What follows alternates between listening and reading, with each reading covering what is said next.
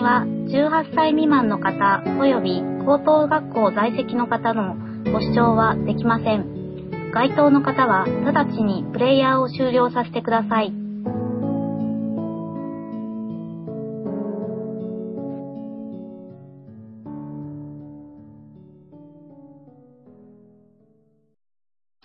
セクシープラス、プラス、プラス。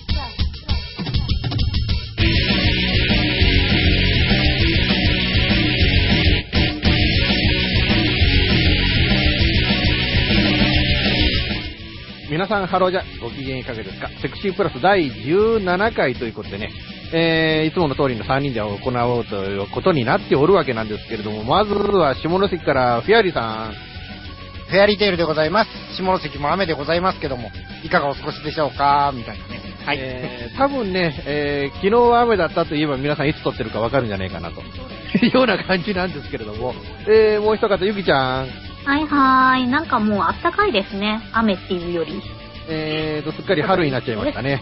えー、いうことで、まあ、春、ね、春といえば、まあ、浴場の季節ということで、皆さん、あのね、えー、もうささぞや、まあ、皆さん、これ聞いてるような皆さんはね、ドスケベの集まりでしょうから、ムラムラムラムラ来てるんじゃねえだろうかな、ということでね、えー、まあ、今回僕のね、えー、専門、まあ、まあ、ゆきちゃんにも専門の、こう、分野なんですけれども、えー、風俗の世界にもうちょっと今変革が起きているみたいな話をしようかなと思うわけなんですけれどね。えー、なんか風俗の世界で変革っていうと、フィアリさんどういうふうなことを想像します？本番解禁になったみたいな。あのな、あのな、あのな。あの、売春防止法っていうのは日本国憲法みたいなもんでね、僕らの世界で言うとね。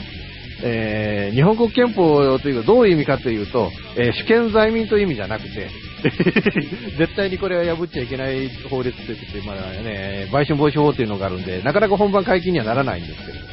えー、ゆきちゃん、あの、最近ちょっと、こう、風俗の業界なんかこう変わってきてるなと思うようなとこってなんかあります？いやー、そんなには、あのー、乱行パーティーぐらいですかね。あー、なんかこの間も捕まってましたね。ですね、増えたのかなって。あー、あのー、女の子主催の乱行パーティーが増えてるらしいね、最近ね。うーん。まあ、そういうので、ちっちゃいのがなんか分散してるから捕まりにくくなってるって話はあるんだけど、一方で大きいところには手入れがドーンと来るっていうんで、うんなんかこの間も俳優の方がなんかね、部屋貸したとかなんとかっていうんで、まあそ、それくらいのこと大したことねえじゃねえかよ、もっと凶悪の事件を捕まえてくれよって警察の方にお願いしたいんですけれども。まあ一方でね、法律を破るような風俗ってダメよっていうことで、えー法律を守って頑張っているところが今どんな努力をしているかなんてことを、えーちょっと今回ね、えーお話ししていこうかなと思っております。ということで今回よろしくお願いいたします。よろしくお願いします。電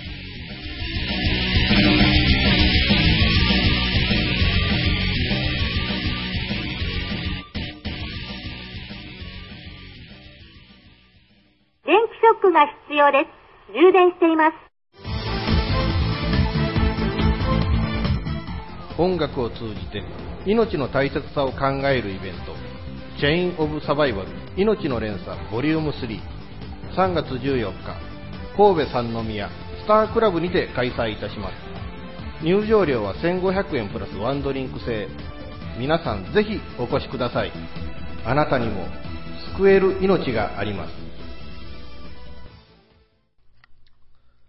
新宿場皆様ごきげんよう。セクシープラスに出たり出なかったり、出ちゃったりしちゃってる？セクシャル改ざこと佐賀正義でございます。えー私プラス時々1名プラス多数、かっこ、になればいいな、のリスナーの皆様のケンケンガクガクをお送りする番組、続秘境者たちの祭典、ニコニコ生放送内で不定期でオンエア中、真面目なネタからヘンテコなネタ、お約束の R18 的なネタまで、だいたい30分くらいひたすらと語らっておりますよ。詳しくはニコニココミュニティ CO116636 をご参照くださいませ。えちなみにね、トーク動画の方ではセクシープラス主演中のあの人も出たり出なかったりしちゃいますよ。あ誰誰誰あ誰だ？なた、あなた。私？そうそうえ、なんで？なんで？えだって、出てるじゃん。ー、えー、いやー まあ、そんな感じでね、やっておりますんでね、お暇な時にでもね、ぜひぜひお聞きくださいませ。それではね、またセクシープラスかニコニコ生放送で皆様お会いいたしましょう。See you next time. Bye bye.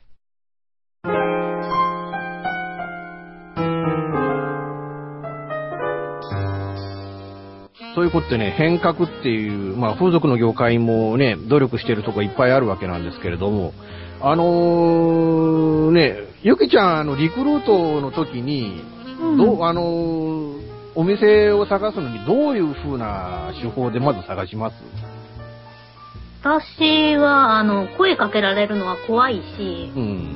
あの、どこに連れてかれるかわからないじゃないですか。のと、あと、フリーペーパーとか見てもわかんないんですよ。ありすぎて。まあ、何十件、何百件の世界だからね、今、そうね。そうそう。なので、えっ、と、まあ、検索かけうて、ん。で、一番上に来るもの、うんトップ10件以内から適当に見ていって、うん。で、そこで考えていく感じ。オプション、この店はオプションがこんななんだとか。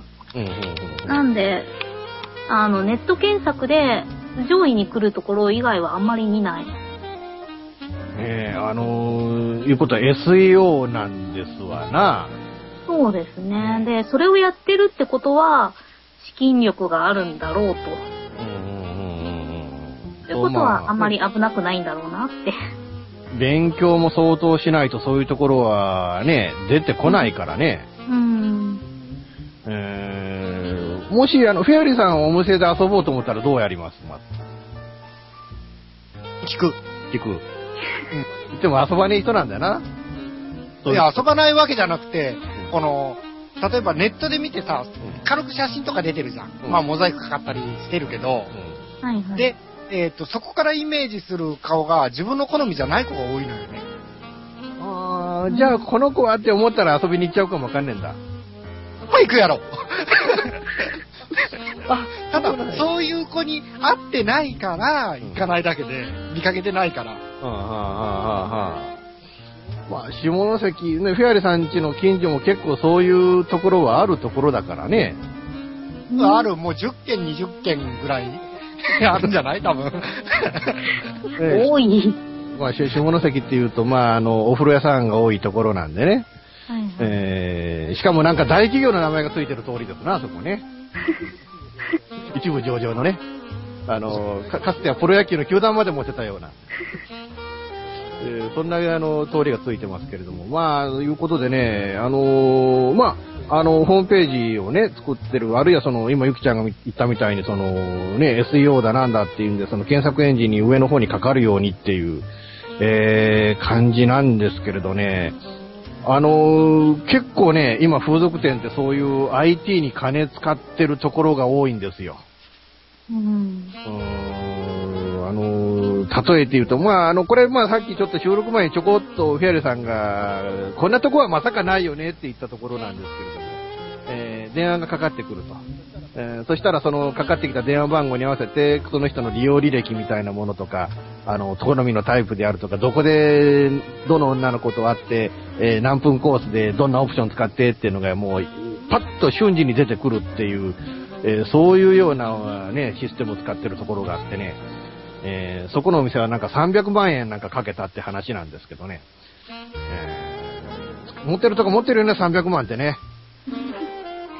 いやでも会社だったらまあ普通なんじゃないですかね。300万ぐらいはないまあね、あのー会社組織にしてる付属店って実は多かったりするからね。と。そうですね。従業員っていうか、あの、ボーイさんとかの数も10人前後とか、そういうところも少なくはないですね。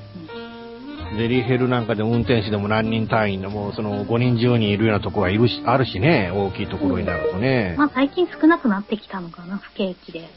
うーん、まあどうしてもね、えーそれ、それだけなるだけのね、数雇えていられるだけのなんかこう、数がいないっていう状況なんですけれども。うん。えーで、まあ、ゆきちゃんの場合、そのね、その、お店選ぶときに、その、検索エンジン見て10件、上から10件見た、ね、って言ってましたけど、うんその中のホームページとか見て、そのなんかこう、どういうふうに今思うその、お店のホームページについてね。んどういう風に言って、うん、だからどう、どういうふうな感想を持ちます？それぞれのお店について。えー、それぞれじゃないですか、それは。それぞれだっていう。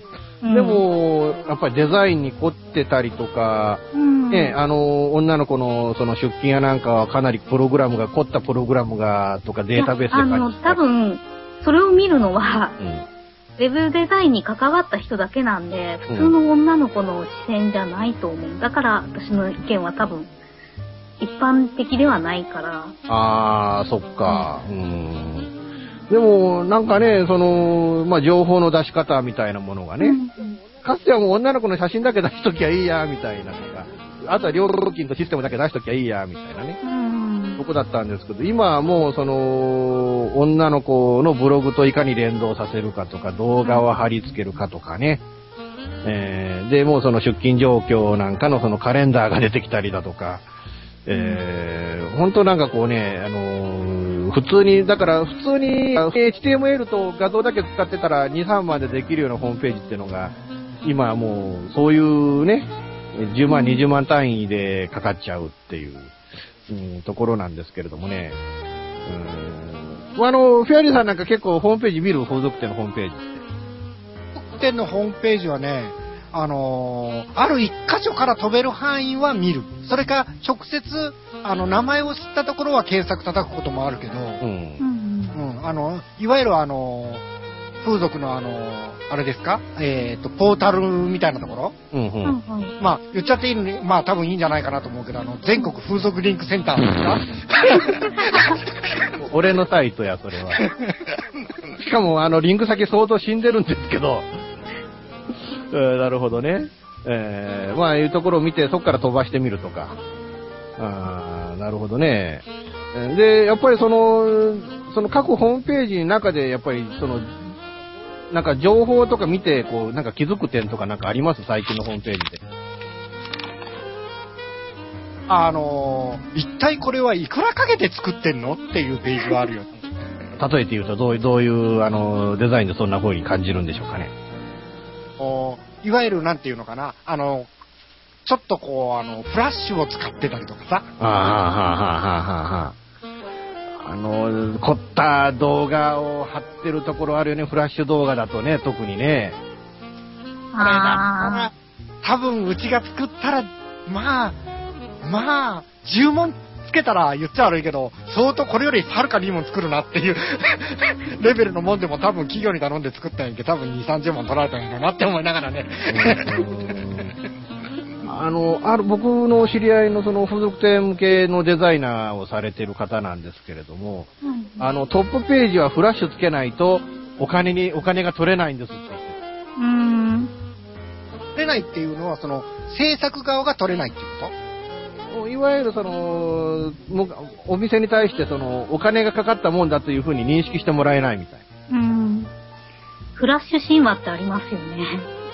不思議とあるよね、あれってね。うんあの、フラッシュって重たくなるから、どっちかっていうと嫌われ者なんだけど、うん。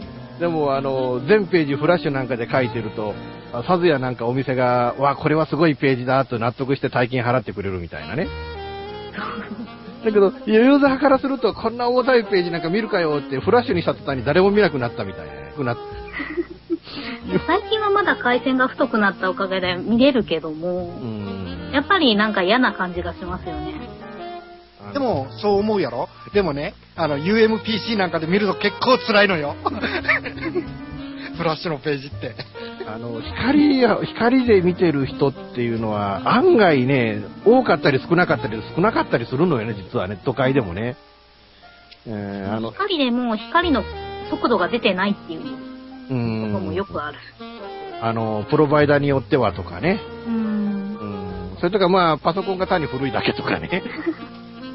言うんで、本当はあの ADSL 並みでしか、だからもうあの、じんわりとしかこう表示されないようなフラッシュのページなんかもあるからね。でも、そういうのがないと、まあ、お店が、あなんかこう、これはね、素人が作ったページみたいだからもう、金は出せねえみたいなことになっちゃうっていうね。お店が本当大事なことっていうのは何かっていうのが分かってないケースなんかもいっぱいあるなっていう人の例ではないかとは思うんだけれどね。うまあ、あの、うちは儲かってますよ、流行ってますよ、だから、あなたも利用してくださいみたいな、うーん。そういうイメージを出せるかどうかですよね、広告媒体って。うーん、そうだよね。だからその出し方をどうしてるのかっていうのが、まあ、流行ってるところと流行ってないところの、まあ、同じだけの額をかけて、その電話のやり方の違いっていうあるいはその、お店を訪問してくれるお客さんの違いっていうのが現れてるのかもわからないけれどね。うん。えー、ことでね、あのー本当ね、あのーまあ今、その、ホームページとかね、それとかち、あのーもう一方でね、あのーちょっとあの、管理状況が変わってきてるのが顧客管理なんですね、お店のね。うん。えー実はあの、これは新聞のき最近の記事だったんですけれども、えー、ね、あのー大阪、も関西なんですけれども、えー、6つの名前を使って、まあ、こう、あのー関西一円で、こう、デリバリーヘルスを経営してたんだけれども、まあ、そこは本番の店だったから摘発されちゃったんですけれども、えー1万7000人の顧客、男性顧客のデータを管理していたと。えー住所、電話番号、好みの女性のタイプ、えーなんかがどうも一目瞭然でポッと出てくるようなことをやってたっていうんでね。まあ実際その、顧客管理をこれだけやってるようなお店っていうのは、まあいくつかはあるんですだけれども、その、管理はしているけれども、整理ができてないみたいなね。うん。えー本当だからこの、あ、このお客さんはこういうあの、好みの女の子がいいから、この子をつけてやろうみたいなのに、こう、瞬時にこう、判別できるだけのデータを持ってるところっていうのは、うーんまあデータを持っててもそういう管理ができてないところがほとんど、実はほとんどだったりするんじゃないかなと思うんだけど。あと、それほど大きいところじゃないから、もう大体の常連さんのデータは電話番さんの頭の中に入ってますよ。だからそういうのは使わなくていいっていうか、うん逆に、あの、手間が増えるだけっていう感覚もあるんだと思う。あの、エクセルにデータを入れることすらできない店主さんとかっていうのはやっぱりいる、まだ未だにいるにはいるからね。うん。逆に言えばそれをする必要がない。うーん。うん。一日中にもお客さんいなかったら、そんな必要ないもんな。あと電話番さんが覚えてられたら、うーん。そこをきれいに回せる人だったら全くいらないじゃないですうか。ん。うん。だからまあ、顧客の数にもよるんだろうな、結局。そうですね。さすがに電話番がどれだけ頭良くても1万7000人は覚えられねえだろうからね。それは無理かな。あの、それだけ覚えられる人だったら多分、電話番とかしてないと思あの、しかも風俗店には勤めてねえだろうな。う。でしょうね。えー、でもね、まあ、結局、ね、その、本番やってたがために捕まっちゃったっていうんだけれど、なんかね、なんかやりよう、もっとやりようっていうのがあったんじゃねえかなとはなんか思うんだけどね、これだけうまいことをやってたんならね、いろんな管理をね。えー、まあこれ管理してた内容っていうのが名前、電話番号のほか利用したホテル名、好みの女性のタイプ、えー、など、えーどの店舗名で予約して、まあ6つの店舗名を使ってたそうなんですけれども、どの店舗名で予約したかもわかるように工夫してたと。うん、言うんで、結構こういうね、でも、あのーこういう情報をまあ、片っ端からエクセルに入れてるようなお店っていうのは実は、あの、大手だったら当たり前だったりはするんですけどね。えー、ゆきちゃんなんかあのーそういうお店のなんかその裏方のシステムみたいなものは見たことはある？大体はでも、活用できてなかったですね。あ最初のお店はまずそんなものしてなかったし、うん、うん、うん、うん、うん次のお店は、うん、多分データをちゃんと見てない。うん。入力はしてるんだろうけど、うん、うん、うん、うんうん、うん。なるほどな。だからそれ1万7000人のデータをちゃんと活用できてたなら、かなりすごいなと。うーん。だから警ってても儲かったんじゃないのって感じがするんですけどね。警察がまあ、だから、あの、目がつくぐらいまで流行ってたっていうのは、なんかそこにはわかるような気はするよね。これだけのことがちゃんときちっとできていたんであればね。うん。えー、まあ、あの、どうも捕まった理由っていうのが、あの、出会い系サイトに、その、できますよっていうようなことを、なんかほのめかす広告を載せていたと。へえー。ーいうことで、これはまあ、これはまあ、目は引くわな、警察の目はあってはいうふうにはまあ思うんですけれども。えー、まああの、でもちょっと面白いのが、あの、うんこれ、あの、捕まえた県警が、うんえー利用時間が1万に、えー1時間2万2千円から3万6千円などと、業界では安価だったというふうに、なんかき、あの、取材に対して答えてるらしいんだけれども、はいはい。どう考えてもデリヘルで1時間2万2千円っていうのは高いと思うんですが。ではないね。あの、本デリだったら安いんじゃないですか？まあ、だけど、あの、今大阪市内だと1万円台の本デリっていうのがボロボロあるっていうふうには聞くので、あだから、あの、そういう意味では、まあ、確かに、本デリのひかつての標準価格は大体これくらいではあったんだろうけどね。年間3億円から4億円、4年間で13億6800万円を売り上げたということが、まあ、分かってるということなんですけど。13億。えー、そのお金の行方が分かってないそうです。でしかも税金は払ってない。ね。えー、おそらく、あの、韓国人でしたよね。うん。本国に、本国の団体に送っちゃったのかな。あーもしくは日本国内の暴力団に流れてたのか。かなえーあのね、いくらあの日本という国がまあ汚れてたとしてもね、えーこういうお金がね、えーまさかあの、どっかの政界に流れてないことだけは、望みたいなと、えー思うんだけれども、だけど本当13億6800万円を所得税払ってないんで、それで売り上げが消えたっていうのは、怖いよね、これね。暴力団って怖い。暴力団かどうかはまだ分かってない。まだ分かってないけれどね。うん。えーね、13億じゃなくてももう1億でいいから、なんかね、稼げれば稼ぎたいとは思うけれどね。うん。うん。だけどやっぱり、よっぽど流行るお店じゃないと、このご時世そんなにね、あの、儲からないので、うん。ね、風俗で頑張ってる方っていっぱいいますけれども、えーなかなかね、えーそこまで行くのは難しいことじゃないかなとは思うんですけれども。うーん。あの、まあ、さっきね、あの、ゆきちゃん言ってましたけど、最初にね、ゆきちゃん言ってた店っていうのは僕も実は知ってる店なんですけど、あそこはメモ書きでしたもんな。ん？二部書き？メモ書き。はいはいはい。でしたね。マネージャーが、あの、白紙のメモ用紙になんか手書きで書いてましたなっていうのが、あれはでもマネージャーだから回したんだろうなって。うーん、確かにね、うん、あの方は結構そういう面じゃやり手の方ではあるんですけれども。うん。えー、こうやって、まあ、あのね、えー、まあ、皆さん、あのね、えー、あのまあ、デリヘルだとあまり違法店で遊んでも、そこから足つか、ね、あの、ついて、えー、お客さんが捕まるなんてことはないですけれども、あの、店舗型の付属店だと違法店で遊んでる時に手入れ食らったらお客さんも一緒に捕まりますので、えーそこの部分はちょっとお気をつけいただきたいなと、おまあ、思うんですけれども。あとね、あのーついでにだからちょっと風俗のネタというんで、もう一件ちょっと時間が残ってるので話そうかなと思うんですけれども、えー、福岡の久留米で、えー、デリヘルを呼んだあのお医者さんが、あー女の子がやらせなかったということを理由に、えー日本刀を抜いて舐めるなと脅かしたというね。えー、日本刀を抜いてるのに、あの、お医者さん、そのね、捕まったお医者さんは、脅すつもりはなかったというふうに言ってるって。いや、脅しとるやないか、日本刀を抜いた段階でっていうんでね。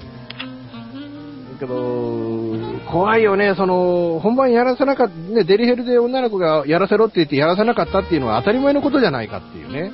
うん。だから、まあ、まあ、このお医者さんはやらせる女の子が今まで多かったんでしょうけども。うん逆上する人っていますね。あと、うん。今まで、あの、本番がなかったことは一度もなかったって主張して譲らない人とか。申し訳ないけど本番で稼げてる現状があるんだから。ってうん、ね。うん、なるほどね。まあ、なんていうか、やらせ、やらせなかったことはないなんてこと言われると、女の子としても辛いわな。いや、私はやらせないんですって言わな、しゃあないもんな。そうですね。いや、辛いも何も、あの、蕎麦屋でカレーを頼むようなもんだと思う。出てくることもあるけど、大概出てこないぞっていう。ああ、なるほどね。うんう。ん。だからまあ、皆皆さんね、あの、くれぐれもね、こういう、えーことはやめていただきたいなと思うんですけども、今まででその、本業のお客さんの中で極端だったなんか、エピソードってゆきちゃんある？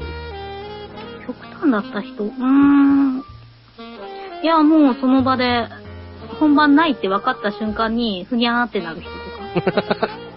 あー、もう露骨に、その、気持ちが、あの、体に出てくるわけだ。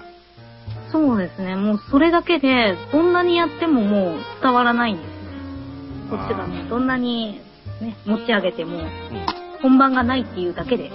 うん。なるほどね。そういう人っていうのは好みの女の子よりも好みじゃないけどやらせる子の方が優先なのかな？そうみたいですね。なんだかな。そういうこともあるけどもう、ん。うん、でも好みの子を呼ぶっていうお客さんの方が金離れがいい。うん、うん、うん。だから、本番をさせちゃうみたいな。あの、お金のために本番させちゃうっていうのはちょっとよくわからない。それよりは、あの、女性らしさに磨きをかけた方がいいんじゃないの？なんか売れる特徴とかを作った方がいいんじゃないかなっていう気がする。うんうん、確かにそれは言えるよなだって、本番、できない店で本番させろっていう、ね、あの、そういうお客さんって本番できたら次の瞬間、その子に今度興味なくなっちゃうからね。そうそうそう。釣った魚に餌はやらないんですよ。うん。だから、むしろその、断ってるうちがずーっとリピーターで来てくれたみたいなね。あるあるある。あの、だいたい半、3ヶ月から半年って言いますよね。来なくなるのが。ああ、はあ、はあ。キャバクラでもどこでもなんだけども、うん。アフターできないとか、そういうのが分かって、飽きるのが3ヶ月から半年。うーん。で、そこを超えたら、もうずっと来てくれるんだけど、みたいな。ああ、なるほどね。あそ、そこがやっぱり、あのー我慢のしどころなんだな、女の子からするとな。そうですね。なるほど、なるほど。まどうこうごまかしごまかし持っていくか、みたいな。あ、ああ、なるほどな。まあ、特にあの、キャバクラなんかはやらせるように持っていて、絶対にやらせるようなことを言わないみたいなね。え だから、それだから絶対に、あの、客はやれるんじゃないかという希望を持ちつく永久にやれないっていうね、あの、どあの、フィアリーさんなんかどうどっちかというと水商売の方で遊ぶような人だけど、多い。あれ？フィアリーさん落ちてる？よし。おるか？あーあ、おったおったおった。おかえりなさい。えー、水商売で遊んでるような人だけど、その水商売、その、そういうところで引っ掛けた人と最終的にやれたことってある？と、ないないないない。ああ、やっぱりそうか。うん普通、普通はそうだよね。普通はそうって。うん。うん。だからまあね、えー、そこら辺で夢を持っておられる方々は、あーちょっとね、えー、幻想はあまり持たない方が、えー、いいんじゃないかな、えー、いうことで、えー、ちょっと本編、えー、終えたいなと思います。はーい。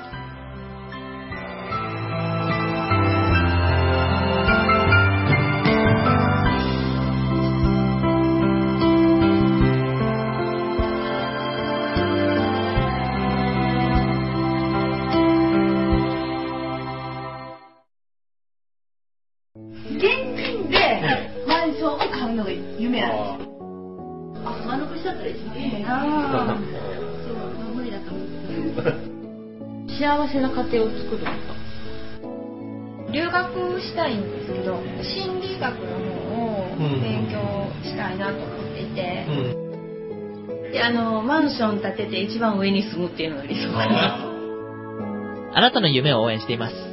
風俗リンクラジオ。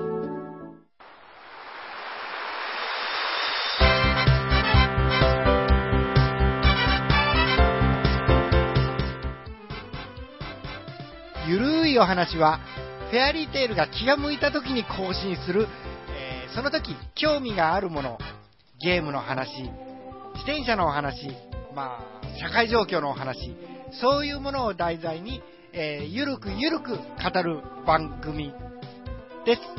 ぜひ、皆さん、聞いてね。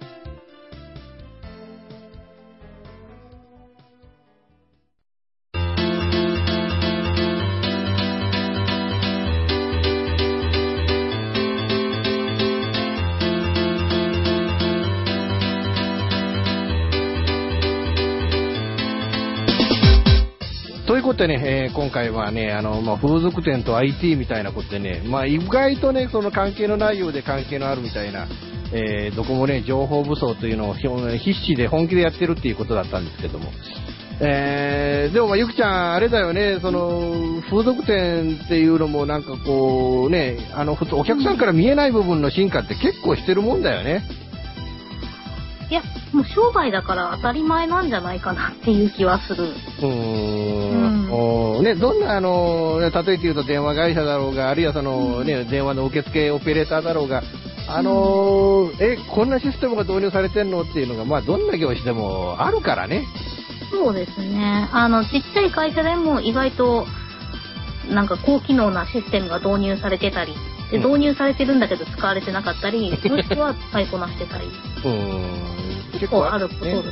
うん。えーフェアリーさんどうでした？今回ね。今回やろ、うん。まあね、あの、風俗店のこう、裏側ということでね、うん。あの、まあ、いろいろ、それと IT ということでね、うん。話してきたけどね、あのーなんていうの？いろいろこう、やっぱ風俗店のあの、受付側っていうのもいろいろなことやっとんやね、というのはね、あの、うん。今回ちょっとよくわかったなっていうのはね。うん。あの、電話、電話番の腕ってのも結構あるからね。あるだろうね、それはやっぱり。あの本当にあの、わこうやって回していくんだと思って電話聞いてただけでもこうね、あの、感心してるようなところって結構あるからね。うん。だからこういうのでね、あどうしても風俗店っていうと女の子が頑張ってみたいなとこしか見えてこないんでね。えーうんあとはまあせいぜいね、裏方のやってることってのはまあ広告をどう出してるかみたいなとことか、えーそういうところしか多分見えてない人っていうのは多いんじゃないかと思うんですけれども、うん。意外に意外にドライバーはドライバーであの考えてる腕があって、えーもう本当電話番は電話番で店長は店長で広告担当は広告担当でそれぞれでねかなりこうあの培ってきたものすごい様々なノウハウみたいなものもあるので、えーいずれそんなこともねちょっとお話しする機会があればなと、えーいうふうにまあ思っております。えー、いうことで、えー今回もお時間になりました。どうもお二方ありがとうございました。お相手はイプシロンと、下関からフェアリーテールと、えー、大阪からゆきでした。よかった、会話が最後の最後に通じてた。ということで、えーまた来、フェアリーさんカムバック。えーまた来週ごきげんよう、さようなら。さよなら。